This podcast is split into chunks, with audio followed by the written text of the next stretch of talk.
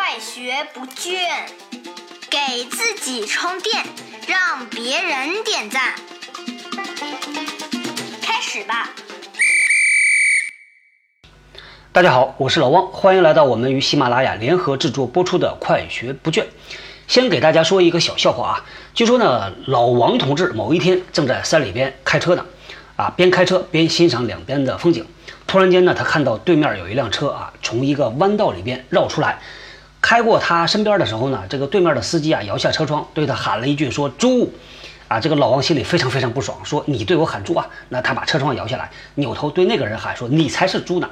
当他把头扭过来之后，发现他的车前面出现了一群猪，他的车就笔直的撞向了这个猪群。这虽然是个笑话，但这公司里边会不会发生呢？老王给大家说另外一个例子啊，比如说某一天呢，同样啊是老王同志，你和老王同志呢在走廊里边不期而遇了，这个人又不多，俩人呢擦肩而过，那你看到老王同志嘛，跟他点头微笑啊，打个招呼，结果老王同志对你是不理不睬，直接就走过去了。这时候呢，可能你的心里就非常不爽，说啊屁大点官啊，跟你打个招呼你还不理我，是瞧不起兄弟是吧？那之后呢，我也不理你啊。以后呢，你一看到老王就假装没看到。开会的时候，老王说点啥事儿啊，你在这边会找个小毛病，挑个这个小问题。时间久了，不知不觉间，你和老王之间啊，就有了一些疙瘩，有了一些心结儿啊。其实呢，老王不见得是真的不想和你打招呼，很有可能呢，他是因为家里有事儿，所以他的满脑子的心思啊，都放在家里的事儿上，或者他在想着马上要去开的一个会。所以他根本他就没有注意到你，但是啊，误会就这样造成了。像这种事儿多不多呢？老王觉得在企业里边其实蛮多的。有的时候我们自己意识到了，有的时候意识不到。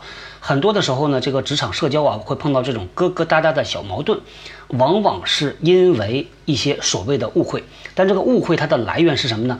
我们把这个盖子揭开往下看的话，你会看到可能很多导致的原因呢，是所谓的心智模式。心智模式这个词呢，其实在中国古代几千年前就已经在《列子》这本书里边提到了。在《列子》里边呢，提到了一个非常有名的故事啊，叫做智子夷陵。据说有一个人叫做智子，智慧的智啊。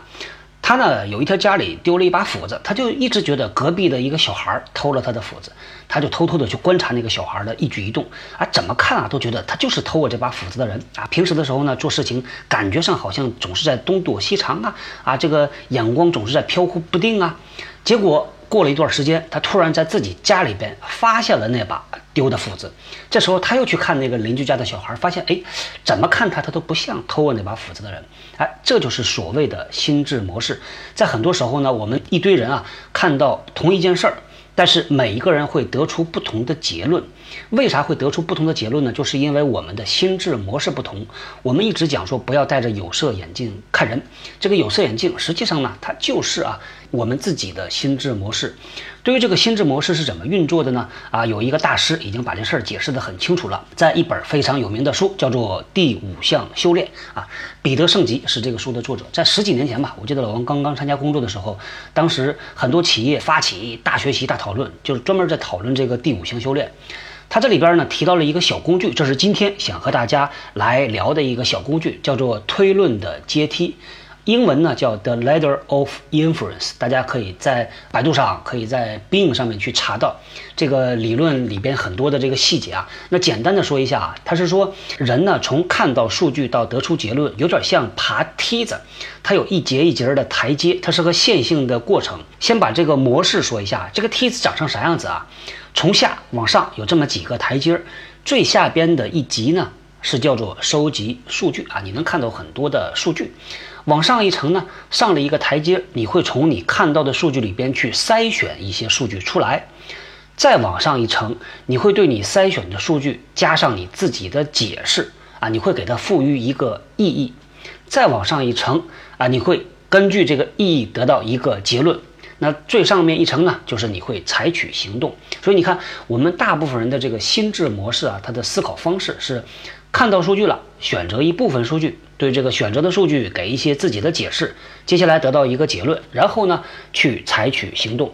那在这个过程里边呢，会出现两种问题啊。第一种问题是我们可能过快的从这个看到数据没有筛选数据，直接就跳到了结论这个步骤，也就是太快的做出一个结论了啊！刚才开车的老王觉得那个人说他是猪，而不是在提醒他，所以呢，他就会扭头跟那个人对骂一句啊，这就是过快的下结论了啊！包括在走廊里碰到老王，他同样是这件事儿啊。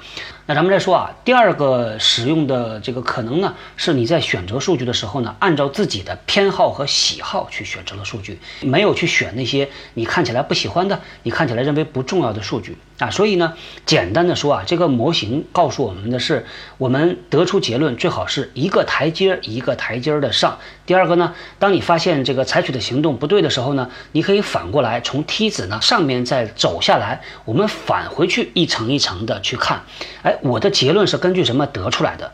我得到这个结论的原因是基于什么数据的？这个其实是一个自我觉察、自我反思的过程。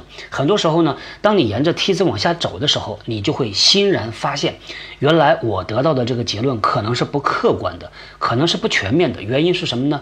是因为我对它的解释啊不对，或者呢，是因为我选择的数据不全面、不准确啊。这就是这个推论的阶梯带给我们的价值。好，今天咱们就说到这儿。我。们后天接着聊，拜拜。新技能大家 get 到了吗？我是小汪，搜索关键字“人呐”，找到老汪的新浪微博和微信公众号，看更多的内容。